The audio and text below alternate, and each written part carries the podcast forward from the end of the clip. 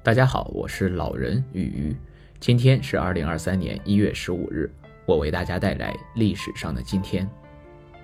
一八九七年一月十五日，徐志摩出生。风流才子徐志摩，一生浪漫情人多，各分劳燕重结对，滥情尽留后人说。这首打油诗可以说准确地概括了徐志摩这个多情的风流才子的一生。今天呢，我们就来聊一聊徐志摩和三个女人的故事。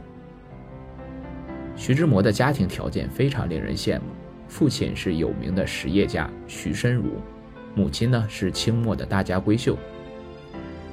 他自己又在德国等诸多西洋国家留过学，人长得也叫一个俊俏帅气，是民国时期有名的高富帅。有这样优渥条件的徐志摩啊，自视甚高，不是什么女子都能入得了他的法眼。可他终究是生活在民国的初期，父母之命、媒妁之言的古训依然不是他能违背得了的。父母给安排的婚姻，那可是实打实的终身大事。父亲徐申如早已为儿子安排好了命定之人张幼仪。那张幼仪是何许人也？徐申如的眼光是错不了的。张幼仪也是出生于同为名门望族的张家，到底也是大家闺秀，贵族千金。况且张幼仪也接受过正统的新式国内教育，又接受了张家传统文化的熏陶，是作为贤妻良母的不二人选。可她一到了那个风度翩翩的徐志摩面前，给徐志摩留下的印象就是一个字儿：土。在徐志摩眼中啊，这个女人根本不懂得什么叫浪漫，什么叫做 romantic。于是，在这强扭的婚姻不久后，徐志摩便不辞而别。说是只身前往英国学习文学，其实就是想丢下张幼仪不管罢了。徐志摩的父母显然还没有弄清楚状况，为什么儿子要不远万里跑到英国去学这种不实用的东西？徐家与张家一商量，便决定让张幼仪动身前往英国，一方面能照顾下徐志摩，看看他最近的状况，一方面也是为了牵住他的心。天真的张幼仪早就想和丈夫团聚了。可他的到来却让徐志摩感到非常的火大与尴尬。此时的他呀，正在剑桥的校园里和林徽因你侬我侬的厮磨着嘞。偏偏在这个时候来打搅我的好事，真是太不痛快。想是这么想，妻子远赴重洋来看自己，自己出于礼貌也还是要接待一下的。但张幼仪却告诉了他一个惊天大秘密：她怀孕了。听到这个消息啊，徐志摩震惊间不自觉地站了起来。短暂的沉默过后，徐志摩还是坦白了，大意就是我就是和你过不下去，孩子你就打了吧，我找到了我的浪漫，我们离婚就是了。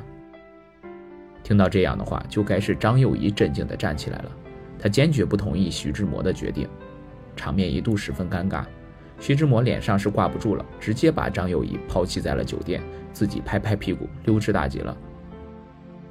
可怜的张幼仪又气愤又伤心，辗转之间只得投奔了自己身在德国的二哥，以求得一处安身之所。就当张幼仪在德国的住所生下孩子的时候，徐志摩现身了。这倒不是他良心发现，而是他已有了决绝的选择。他没有带来给妻子的礼物，却带来了一纸离婚协议书。此时的张幼仪早已心灰意冷，她只想早点让这个男人从她眼前消失。便毅然决然地签下了自己的名字。从此之后，二人分道扬镳，再不相见。可徐志摩在此后和林徽因结婚了吗？很可惜，并没有。等徐志摩回到国内，已经和林徽因分别了很长一段时间。等他再去找林徽因准备表白的时候，林徽因已经和梁思成定下了婚约。此时，徐志摩的渣男本性暴露了。既然还没结婚，那我就有机会嘛。爱情的多巴胺蒙蔽了他的眼睛，他对林姑娘的疯狂追求也引起了老师梁启超及梁思成父亲的不满。最终，林徽因与梁思成远赴加拿大留学并结婚，彻底断了徐志摩的念想。就当徐志摩为情所困不能自拔的时候，又一个女人在他的生命中出现了。这个女人就是陆小曼。陆小曼，江苏常州人，民国时期著名女画家，写作也非常棒。陆小曼与徐志摩在上海话剧社相识，两人本就性格相投。那生性风流的徐志摩遇到风情万种的陆小曼，就好似是干柴遇见了烈火，爱情的火焰骤然升腾的一发不可收拾。陆小曼和徐志摩的爱情受到家人的反对，周围人的白眼。徐志摩的父亲更是看不惯陆小曼，他说：“如果徐志摩和陆小曼结婚，徐志摩的所有开支就会断掉。”徐志摩和陆小曼他们不顾一切，最终结为夫妇。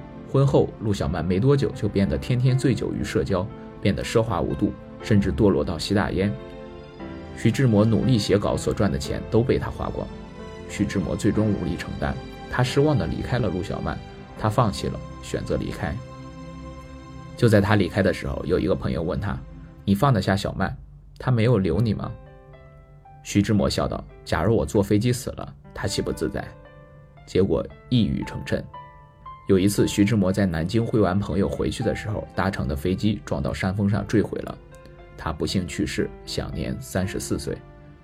他当时要参加当天晚上林徽因在北平协和小礼堂为外国使者举办中国建筑艺术的演讲会。